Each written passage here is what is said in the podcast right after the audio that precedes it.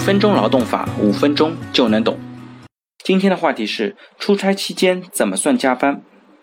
一家公司的采购部经理来咨询 HR，他说：“我下面有个采购员小王，他在八月十七日，也就是周五，一直到八月二十一日周二，一直在外出差。之后呢，他要求我给他算加班费。您说这应该算加班吗？”他要求算加班费有两个部分。一部分呢是十七日下班之后在路上的时间。他说他十七日下班五点从公司出发到出差目的地，一共用了六个小时。还有周二的晚上从出差地到家也用了六个多小时。另一部分呢是十八日、十九日休息日在外的这两天也要算加班。HR 反问道：“那您认为这应该算加班吗？”经理急切地说：“我不做这一块，我哪知道？”所以我才请教您该怎么回复员工比较好。HR 说，这个员工要求加班的第一部分关于出差在路途中间的时间，这个呢是不能算加班的。他为了完成外地的工作任务而出差，虽然在途期间不能自由支配，但是在途期间也并没有做实际的工作内容，不符合加班的条件。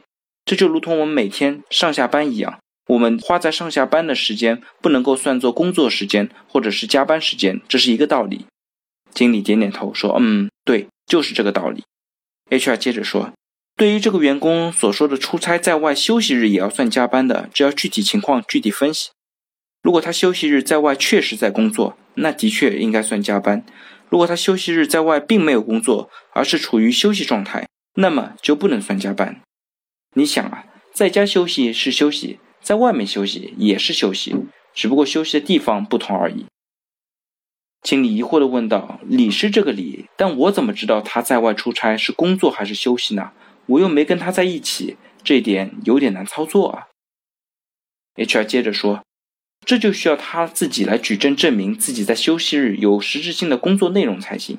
毕竟这是他提的要求，需要认定加班，他需要提供相应的工作记录或者证明。”哦，是吧？好的，我清楚了，谢谢您。经理终于了解该怎么处理了。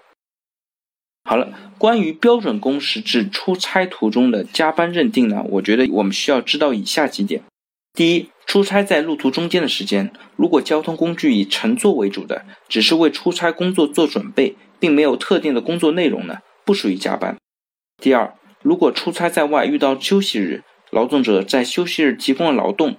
由于该工作日不是正常的工作日，所以呢，用人单位应当给予调休或者支付加班工资。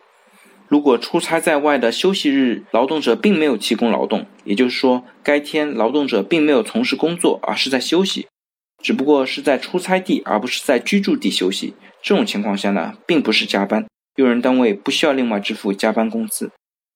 那最后，请各位听众回顾一下。在自己过去的工作经历当中，有没有在出差途中需要加班的经历？当时你们公司是怎么处理的？如果你有任何的问题或者建议，非常欢迎您在我的音频下方留言，也非常欢迎您将我的音频转发给需要的朋友。那我们下一期再见。